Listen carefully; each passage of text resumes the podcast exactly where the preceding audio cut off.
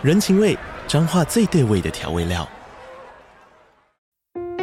人，你在这端，我在那端，各自忙碌又相互牵挂。情，街角的吵杂声传递温暖与思念。味，是从每一个转角飘出的乡愁。这里是彰化县政府 Pocket 节目《彰化早咖》，我是主持人内克。从彰化大小事各具特色到旅游攻略，透过轻松有趣的访谈，带着大家走进最在地的早咖。准备好了吗？彰化的故事，我们说给你听。以上为彰化县政府广告。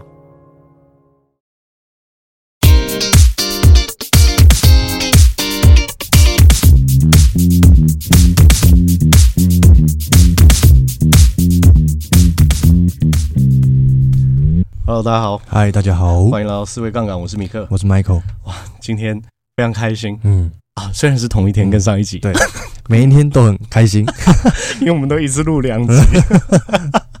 我们今天要聊一个很炫炮的主题啊，就职业素养，职业素养，职业素养。为什么要聊职业素养？你有遇过很很没有职业素养的人吗？有啊，很多啊。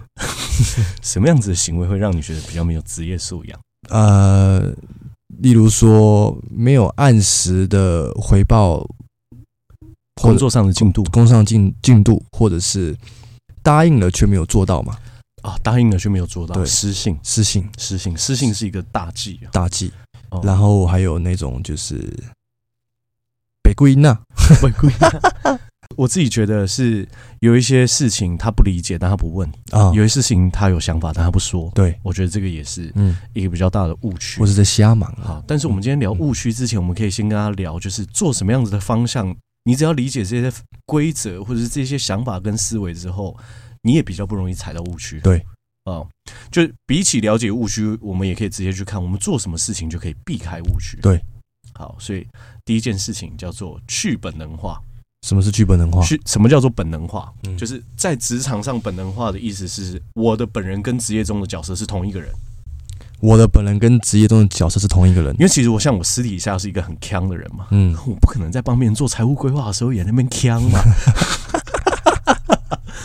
就是因为因为再怎么样，我们要帮别人去算他的呃他的资产怎么配置，他对于风险的承受能力到底是多少，所以我们没有什么好强的，对，我们就是在职场上的时候，我们应该就是要细心谨慎，我们要了解客户的需求，这个就叫做职业化，这个叫做去本能化，对。那去本能化有一个最重要的本质是通过尊重别人赢得尊重，嗯，然后你就可以降低信任的成本。所以说你在工作上受委屈闹情绪，其实都不属于职业化的行为啊。所以把情绪私底下的情绪跟你自己私底下发生的事情带来职场上影响到其他人，都叫做本能化，也叫做不职业化的行为啊。像 Michael 这件事情就很屌。超级职业化的人，呃，不管受到任何情绪的委屈波动，对，在工作上都应该要拿出你专业的表现，这很了不起。我必须要说，这是一件很了不起，但不能举例，因为这个这个太私密了。可能就是说，在跟呃，我我自己举我的例子好了，因为我自己过去有这样的经验，就是我。原本可能在跟别人起争执，嗯，可能是我最亲近的人，对，那起争执心里面一定很不开心嘛，嗯，但是回过头来在工作岗位上的时候，我知道我应该要把这个情绪放下，然后先处理我工作的事情，因为我有我要扮演的角色，对，对嘛，不然的话我就直接发脾气嘛，嗯，但是迁怒于别人，甚至迁怒于同事，甚至迁怒于你的客户，那都是不公平的，没错，没错，而且这绝对是一个很落塞的行为，嗯。所以我们来讲，成为一个职业化、有职业素养的人，第二个点叫做，我觉得这是关键的心法，永远站在对方舒不舒服的角度考虑问题。嗯，职业化是商业世界的教养，所以这个会体现在你跟别人打交道的时候，你会感觉到非常舒服。嗯，我在第一次出社会工作的时候，我就遇过这样子的人，就是你跟他相处的时候，你觉得非常舒服。但是我要提醒大家一件事情：你跟别人相处很舒服的时候，有时候不一定是因为你的素质很好，是因为别人的素质很好。啊，这是一个很大值得自己去思考的事情，因为是别人让你感受舒服，而不是你自己让你自己感 你自己舒服，对不对？这个自我感觉良好。但很多时候，你跟别人相处很舒服的时候，你可以去观察他到底做了什么样的事情？嗯，其实他就是用这个角度去考虑问题，就是以你舒不舒服的角度，然后去跟你打交道。我每一个行为举止，我每一句话，是不是让你舒服的？对，嗯，这个很重要，嗯，这个非常非常重要，因为我们很多人说会讨论一件事嘛，到底做人重要还是做事重要啊？我我实在是很不想回答这个问题的原因，是因为我认为这两件事情 都很重要。而且你要把人这个件事情处理好好的原因，就是因为你想要把事情做得更顺利。嗯，是，所以做人跟做事是同等重要，同同等重要。呃，因为呃，我们我们在职场上有那个三元悖论嘛。嗯，我们之前是不是聊过金钱的三元悖论跟设计师的三元悖论？职场上有一个三元悖论，如果你是一个准时的人，嗯，你是一个专业的人，嗯，那你又是一个。呃，这叫什么？很会做人的人，嗯，完美交叉，那你这个人就是市场上人才中的人才。嗯，但是你这三者满足两样，通常你的你在职场上也会受到大家的尊重。对，那我们来做举例，你能力超好，嗯，你超会做人，嗯，但是你不太守时，嗯，这个人是谁？我可以跟大家举个例子，叫 Ray Dalio。Ray Dalio 说他超爱迟到啊，但我从来没有看过有人就说 Ray Dalio 怎么样，也可以。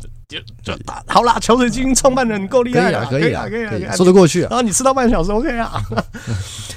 当然，我不能说迟到是一件好事，只是说这样子的话，好了，你是瑞达利的话也可以接受。但是我们希望大家三个都可以做到，嗯，因为你如果说可以有好的呈现，你为什么一定要放弃其中一个？是对，这是一个很妙的问题，嗯。我觉得在职场上成为一个有素养的人，最重要的关键就是你能不能是站在别人舒不舒服的角度去考虑问题。嗯，任何一句话，不管是你要调整别人，还是你要去跟别人讨论事情，如果说你都要讲出一段话，一定有一个 更圆满的说法，不是更可以让别人感到舒服的，也可以把事情沟通好的方式。还是你只是想要赢而已？哦，对，还是你只是想要教训别人？教训别人，嗯、对。所以我觉得站在别人舒不舒服的角度考虑问题是第二个关键。嗯，那第三个是什么呢？第三个是在自己的利益跟别人的得失之间，你应该要拿捏好分寸。啊，这个在讲什么？什么叫做自己的利益跟别人的得失之间拿捏好分寸？就是。你要求别人帮你，嗯，这件事情你一定要深刻的认知到，别人帮助你绝对都是多的，嗯，不是应该的，没有人对你的帮助是应该的。对，你你你只要有这个思维，你就会产生另外一个思维，你会感恩，嗯，因为当人只会对多出来的事情感恩，感恩，嗯。如果你认为说妈妈帮你洗衣服这件事情是理所当然的，你不会感恩，对，你不会对这件事情感恩。如果你认为说你的老婆帮你煮晚餐是理所当然的，嗯，你不会感恩。对，别人愿意帮你，嗯，那都是多的，对，你都要感谢。嗯，但如果别人不愿意帮你的话，你请你不要去。怨对别人，或是勒索，情绪勒索，吼，你也不要觉得这个世界伤害了你哈，我我就是我就是好可怜的，受害者心态，我 好像好想哭，心好痛。别人帮你选择感激，别人有如果有他自己事情要忙，你要知道一件事，嗯，因为每一个人都有在自己人生里面最重要的事情，对，要去做，所以你不要去怨对别人，嗯，这个很关键，嗯。那第四个事情是什么呢？叫做沟通方式。沟通方式很重要。嗯，我觉得职场上对我来说有一个很常让我遇到，也不是只有职场上，我觉得这个已经是关乎一个人全方位的素养问题。传讯息的时候，不要问别人说在吗？在吗？忙吗？忙吗？问这个问题跟人呢？是考啊，就是人呢？然后你不回，他还给你个问号。干这个真的很靠北。我吗？不是。那个好，就是这我我每次收到这件讯息的时候，尤其是我人在外面，嗯，或者我在度假，就在忙嘛，啊，或者是我在做其他事情。你说我有没有看到他发给我这件讯讯息？有啊，那我到底可不可以回他？嗯，他说忙吗？我说不忙，然后他噼啪传了一三五百个字给我，嗯，然后。这个讯息我需要消化，我需要思考才能回答。可是我在开会，所以我到底要回答他是忙还是不忙？或者是你在开车、骑车停红绿灯，不小心已读，然后你绿灯了，你要开车了，对，那到底是要回不要回不回？然后我我也很讨厌别人问我说：“就传讯息来，Michael 下个礼拜五有空吗？嗯，我哎，米克下个礼拜天呃有空吗？啊，我要先看你什么事情呢？对，你你要先看是什么事情嘛？就是就是呃，有人问你说，你愿意做我的女朋友吗？你要看这个人是谁嘛？对嘛？如果这个人是彭于晏，那你就说 yes。对啊，当然 yes 啊。就 是问你有没有空，要取决于你是谁跟什么事。是好，所以。如果你真的要问别人说有空吗？在忙吗？请你一定要把你要讲的事情，所有事情都讲完，完整的打完。因为你不是在讲电话，讲电话一定电话拨过去说：“哎，你现在方便通电话吗？”大概要耽误你十分钟的时间。嗯，那他现在如果没有十分钟，说啊，那稍等什么时候嘛？但传讯息不一样啊，因为传讯息叫做异步沟通的工具，电话叫做同步沟通的工具，它本质上是不一样的。好，所以。你简短说清楚你想要说的事情，给对方足够多的时间来选择要不要回复你，或者如何回复你。嗯，既然都要传讯息，你留给别人一些思考的时间，好好传讯息，这个是尊重。好，如果这件事情可以做到，你可以成为一个更有职业化的人。因为说实话，我认为你传讯息问别人有空吗？在吗？在忙吗？下礼拜五有没有安排？这是一个非常低级的错误啊。我认为是这样，好，但大家认不认为这个是大家自己的想法？我认为这是大家也没意识到这件事情。因为我看到讯息的时候就很傻眼嘛，就是呃，应该是说我我我不应该说这是低级的错误，应该是说他在做这件事情的时候，他没有去同理别人。嗯，你今天收到这个讯息，你会怎么想？嗯，那他说有啊，我我我我收到这个讯息，我就直接回答有空还是没有空啊？那再举举一个例子，如果你今天传这个讯息的人。你自己就是一个要处理很多事情的人，然后你收到这个讯息，你会不会觉得莫名其妙？莫名其妙，你一定也会这么想，所以不要当一个莫名其妙的人。嗯，好，这个很重要。好，第五点叫做开会前一定要做足准备。你有没有开过那种没有意义的会？就是大家开会喽，然后抛一个议题出来，大然后大家在那边想这样。我我觉得类似这种吗？应该是说有一些会议是这样，就是聚集大家在一起，可是连要讨论的主题跟内容都是很模糊的。嗯，所以说，尤其开会是这样，十个人开会，开会一个小时，我们就总共浪费我们这个 group 就这这个整个 team 的十个小时的时间嘛。嗯，一个人一个小时，就十个小时就有十个小时的产值啊。嗯，所以如果你没有在开会前有办法做准备的话，开会其实才是一件超级浪费时间的事情，因为开会就是要达到共识，可是你连哪一个地方要达到共识你都不知道，所以你就没有办法增加更多的产出嘛。其实开会最重要的目的就是希望大家聚在一起，集思广益，然后有更高效能的产出啊，或是有更好的表现。那如果在公司行号，主管就很习惯做这种事情的话，我要怎么去影响这个会议？如果主管习惯做这件事情的话，严格上来说，我可能会先请教主管说，我们今天开会的内容跟主题是什么？嗯，我会先请教他嘛。嗯，而且，但这个当然也要关乎你跟主管到底平时有没有打好关系啊。我是会直接问我主管，我们今天开会的主题跟内容是什么？然后对我们这个有没有帮助？因为我我是一个不害怕冲撞主管的人，因为我觉得。对我而言，对的就是对的，错的就是错的，嗯、而且你不要那边跟我，嗯，就五四三，是因为我会讲出来，嗯，嗯但也是要圆融一点的、啊，会圆融一点，就是不然大家会以为说，哎呦，可以这样冲撞是不是？我我讲的冲撞是，我会我会怎么讲？说之以理以理啊，动之以情啊，是是是我会告诉他说，就是还是以以对方舒服为原则啊，以对方舒服为原则，没错啊。但可是当然还有一点呢、啊，要看说我我现在。我要我去这间公司的目的是什么？嗯，如果我在待在这个产业的原因是因为我想要在这个产业走向顶尖，我认为说你要去做更多的向上管理，对，让你的主管要去明白跟了解说，嗯，开会可以更有效率，嗯，或者是你可以做另外一件事情，跟主管讲，我们今天讨论的议程是什么？嗯，那请示一下主管，我们。说，哎，开会的时间可不可以改成明天？那我可以帮帮主管稍微整理一下我们的议程，因为我认为这样可以更节省整个开会的效，嗯、就可以更增加整个开会的效率。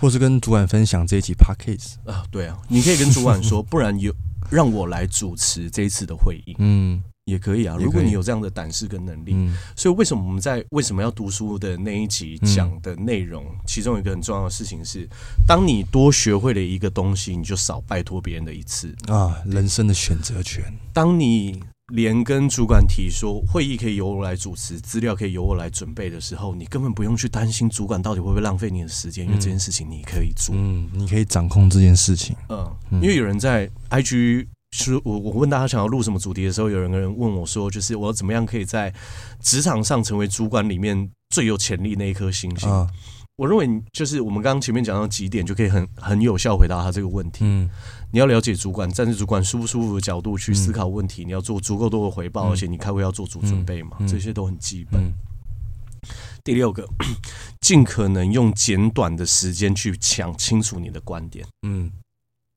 好，所以你要有意识的训练自己，在三十秒之内清晰而且准确的向对方讲明观点的能力。嗯，因为不只是你时间有限，你也在测试你是不是真的了解你在做的事情。对，我记得我之前听到一个科学家，他有讲，如果你是真正了解一件事情的话，你一定有办法用很简单的语言表达出来。嗯，所以我认为三十秒绝对足够。但是很多人说没有，我提的就是要提一个专案，我怎么样三十秒讲完一个专案？那你只用三十秒去讲一个 why 就可以了。嗯，你要用，如果说你要跟你主管讨论的事情是一个小时，那你要用三十秒的时间要到一个小时，而不是直接跟别人要一个小时啊，对吗？主管给我一个小时，嗯，他说要做什么？好，如果你真的要这么做也没有关系。他说要做什么的时候，你就要用三十秒告诉他，我要跟你开一个会议，因为我找到一个数据。后台的统计有一个地方有问题，我认为增加这个数据就可以增加我们的整体销量，这个就是 why。所以我认为用一个小时跟您汇报这个时间，可以对我们下个月的绩效产生很大的注意，这就是 why。为什么我要找你开会？就讲完了。哇，讲的真好。对啊，主管一定说，哦，好啊。主管有可能会有两个反应嘛，好不好，或者是可不可以不要一个小时，三十分钟就好。你就是要训练你自己更简洁的去表达出你，一定要有到时间。对，嗯，那你要去讲 why 是什么？就是第七个呢，在职场上遇到不同观点的人，要学会说有趣。有趣，嗯，哦，真有趣，哇，你的想法很有趣，很棒。因为职场上遇到不同观点的人，职业化的表达应该是有趣。为什么呢？因为如果两个人观点不同，你吵得面红耳赤嘛，割席断交。嗯。很多时时候的争执，我们会发现很莫名其妙。很多人吵架，吵的都不是事实与否的问题，嗯，吵的是观点的问题。哦，人一定要有办法区分这两件事情，你才可以变成一个比较理智的人。对，举例来说，Michael，今天天气热不热？呃，我觉得不热，不热。嗯，这个叫做观点。对，今天二十四度，这叫事实。是，很多人吵观点，嗯，他们不吵事实啊。那你说有吗？谁都只炒观点不炒事实？你把新闻台打打开看争论节目就知道了。好，我们在这边 不多做解释。好，所以还是要奉劝各位做一个呃，做一个什么？做一个聪明理智的，不要整天那边吵观点。对对对，就是事实才有对错之分。嗯，观点是每个人立场不同而已，啊，感受不一样，对吗？有些人觉得十八度不热，有些人觉得十八度很很冷嘛。我在阳明山上，在那一天九度寒流，嗯，我看到一个人穿短袖短裤，然后站在路边吃吉亚冰，嗯，对吧？你跟他说，哎，同学，你很冷，哎，说你神经病。啊啊啊！我在吃冰，你 你很冷，你说你怎么不多多穿件外套？这个就就是父母有时候对小孩就是这样子啊，小孩不热，你硬要叫他穿。啊，你你这么做会让小孩失去选择自己的那个是能力，嗯，因为不热你也叫他穿，那他以后到底对不对？热的时候也穿外套，那不是很奇怪吗？第八点叫做理解并且尊重别人的时间颗粒度，嗯，时间颗粒度在讲的事情是什么？像我的行事历大概都是以每两个小时去安排一件事情，对，不管是录 podcast，不管是呃跟我的同事聊天，或是跟我同事开会，嗯，甚至是跟朋友吃饭，我都是以两个小时为一个时间点去衡量。但是如果说你是那种真正很忙的人吗？比如说我们讲比尔盖茨，对，比尔盖茨的行程表是以五分钟为一个基本时间颗粒度单位去安排的，嗯、这很屌哎、欸。嗯，我之前在看一个文章，比尔盖茨去呃中应该是中国地区的微软的时候，嗯、他们是特别找了一个跟比尔盖茨身高差不多的人，就是计算他从这边走到那边大概要花多少时间，他们拍照、握手要握多久，嗯，这些全部都要算的。因为有一些人的时间真的比金钱还要昂贵太多太多。哦。哦，这叫时间颗粒度，嗯、你要尊重别人的时间，很难想象，嗯，很难想象，嗯，所以。为什么我们要讲这个原因？是因为就是你至少就这么讲，你不要迟到。那如果你真的迟到的话，你一定要很恳切的道歉，一定要补偿对方。关于迟不迟到这个问题，有一个地方就是啊，比如说我今天跟 Michael 约两个小时，嗯，好，我迟到了二十分钟，嗯。那我跟你说啊，没有关系，剩下一个小时四十分钟，我们一样可以把我们要谈的事情讲得完。嗯，那你当初直接跟别人约一个小时四十分钟就好，你不要跟别人约两个小时，那你也不要迟到。嗯，对吗？你明明就一百分钟讲得完的事情，为什么一定要约到一百二十分钟？为什么？因为你不尊重别人的时间。所以我觉得，呃，守时是一件很重要的事情，也是一个很重要的观念，嗯，跟大家分享。好，第第九个叫做不要不经思考就伸手要答案，不去找就直接要。我记得我之前在看文章的时候，就是应该是鸿海集团，他们就说嘛，嗯、你要去敲郭台铭先生的门，要去跟他讨论事情，你至少要带三个提案。嗯，所以你不能什么事情都没有想就去找。你的主管或者你的老板讨论事情，嗯，因为你只是要去要答案的人。嗯，这个我们可以回到管理学去谈一件事情，也是请有能力的主管呢，我觉得大家都可以听一下。就是，如果你真的是一个能力特别特别好的主管，你真的反而有可能会被累死，嗯，因为你是个人能个人能力强，而不是领导能力强。对。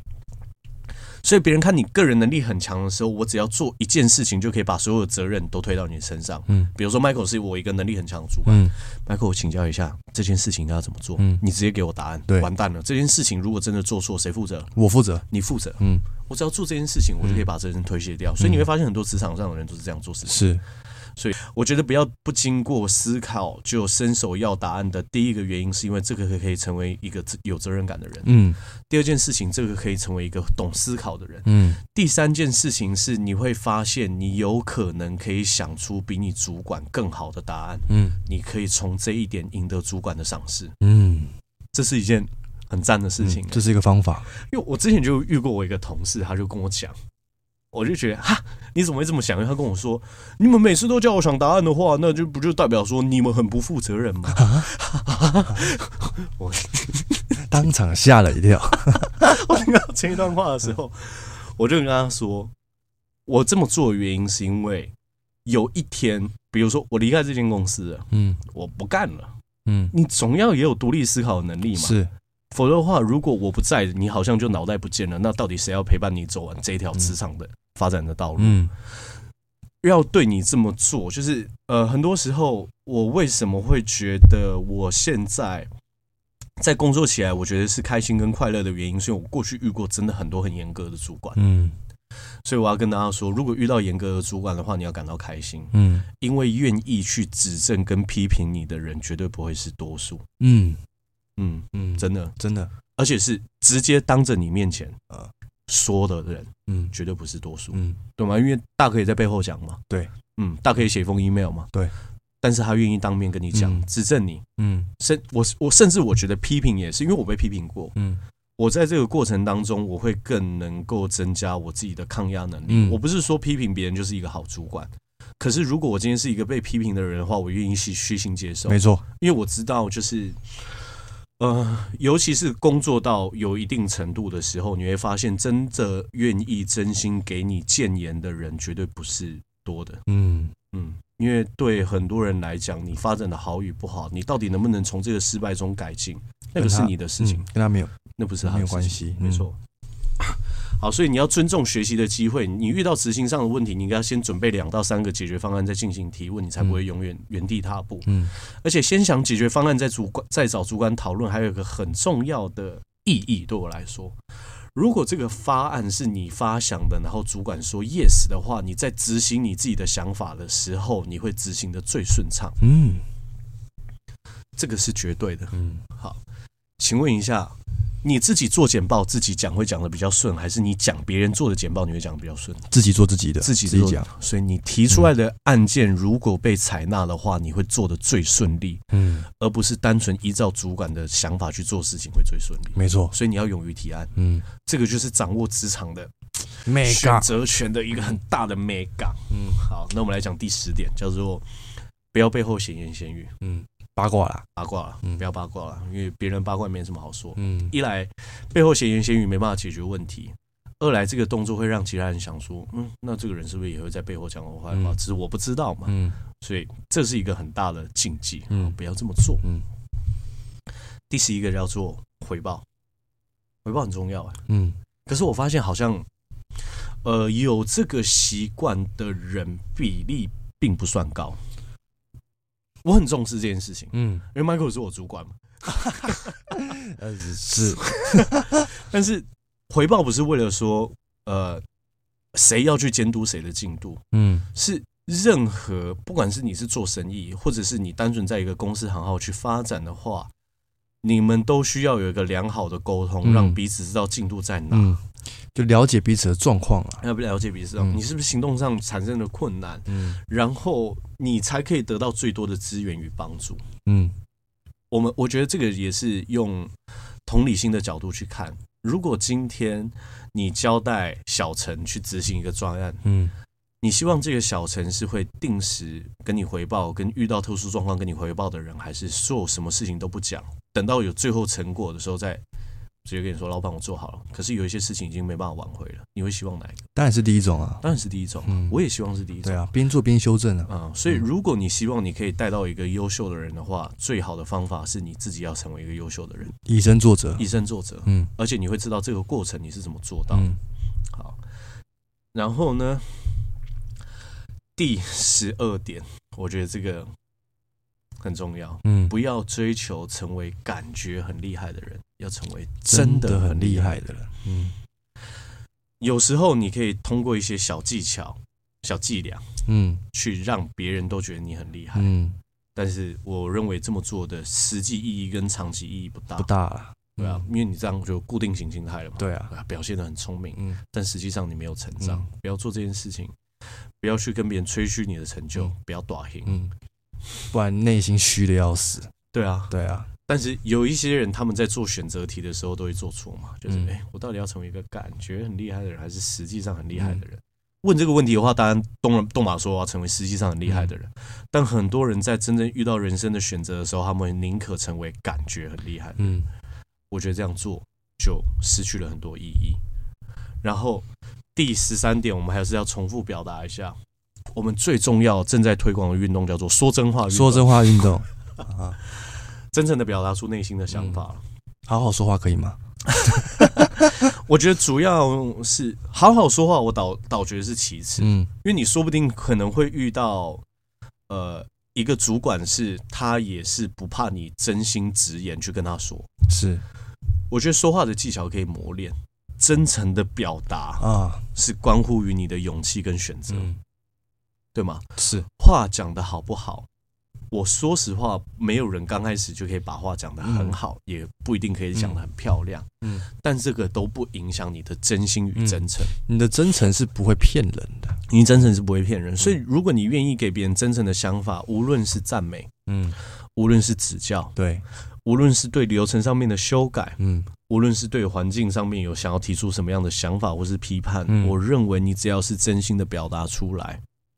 你会遇到的困难就会大幅度的降低。是，所以为什么要推广就是讲真话运动的原因，是因为就是我觉得要当一个 real 的人不容易。嗯，我也还在这条路上，就我不敢说我自己是一个百分之百真诚的人。嗯，但是我希望我真诚的比重可以在我的里里外外，嗯，就是比重可以更高。对，嗯，因为我喜欢跟真诚的人在一起，嗯，比较自在，比较自在。嗯，而且就是他们不舒服，他会跟你讲。嗯。然后他们觉得很开心，他们也会跟你表达。嗯，你不用去猜测，嗯，你不用去怀疑，很累啊，你也不用去啊，整天在想啊，我这样做到底是开心还是不开心，嗯，对不对？所以我们遇到一个问题，就是说我不会跟你讲我到底想要什么，因为我如果我跟你讲的话，不就没有意义了吗？这是一个悖论吗？因为有时候我们就说，我们讲不要说职场嘛，就是或者说好朋友嘛，比如我们讲好朋友，嗯，我以为你懂我啊，哦，没有，你不说我不会懂，你要说，啊。不要再玩这种我以为你会懂我的游戏，你要让别人理解你的最快方式就是告诉别人，没有在那边玩什么躲猫猫，是，你想要就讲啊，对不对？不开心就说。对不对？不想想就不要讲，喜欢别人就赞美。对，真诚的表达自己的时候，很容易赢得别人的尊重，而且你可以从真诚的表达自己，赢得别人很大的尊重。为什么？嗯、我觉得勇于表达自己对我来说有个更大的好处是，当我觉得这台电脑好的时候，我说好；当我觉得这个麦克风说很烂的时候，我说烂。别人会对我的话产生很大的信任感，因为他知道我是说真话的人。对。这个很不容易，嗯，但是我觉得这个一定要练习，嗯，我们都希望我们可以做一个真实的自己，嗯，大概是这样，嗯，哇，今天聊这主题非常开心，嗯、非常愉悦，很扎实，很扎实，很扎实，很扎实。那我们既然都这么愉悦，我们来看一下我们 Podcast 有新的三个留言，那他们留言说了什么，也让我们觉得非常的感人。这三个留言他分别说了什么呢？我们来看一下。第一个同学讲优质频道，他说开车通勤听很多话题令人醒思，建议所有年轻人都可以听一下。爱心，爱你哦，爱你哦，啾咪啾咪。哦，第二个他说，呃，他叫郑玉婷 是吧？婷嘛，对不对？好，他说主持人的声音好好听，边听边睡觉。嗯，偶然听到你们的节目，真的打破我很多想法。因为感觉这阵子非因为很多波浪，非常多人在分享什么有的没的思维，分享到我觉得有点病态。惊叹号，嗯，他认真觉得病态。这节目也必须发扬光大。三个惊叹号，他是认真的，而且也好适合失眠的时候听，哈哈哈。我我自己听我们 Podcast 都会听到睡。我也是哎，是太助眠了吗？嗯，好。然后最后一个是醍醐灌顶的一句话。忘记在哪一集听到了。如果你觉得你的价值低估，就代表你成长了。嗯，这句话对我来说确实也很重要。嗯，我心里面有一个信念，信念。嗯，我认为我现在自己赚的钱还不够多。嗯，因为我觉得我可以成为一个更有价值的人。是。嗯嗯，我觉得，我觉得保持这个想法对我来说很重要的原因是不是说啊，我很爱钱，米克很爱钱，就是是我知道说就是要验证对这个世界上有没有贡献出足够价值的一个衡量方式，金钱就是一个很重要的一点。嗯，因为我今天无论是我我们讲，我是假设我是卖茶叶的人哈，嗯，我今天要知道说我的茶叶到底能不能让很多人品尝到，然后觉得心情愉悦。觉得心里面舒坦，然后愿意跟别人分享这个茶香的最直观方式，就是我茶叶卖多少嘛？嗯、我卖出的量有多少？嗯，我卖出的总总金额有多少？我的营业额有多高？对，所以金钱是其实就是一个拿来衡量价值的工具，嗯、它是中立的，嗯，它是中立，它是中立的，它是中立，它是中立的。好，所以要跟大家说这件事情。好，那我们很感谢以上观众的回答。啊、那我们今天节目到这边，谢谢大家，拜拜。拜拜。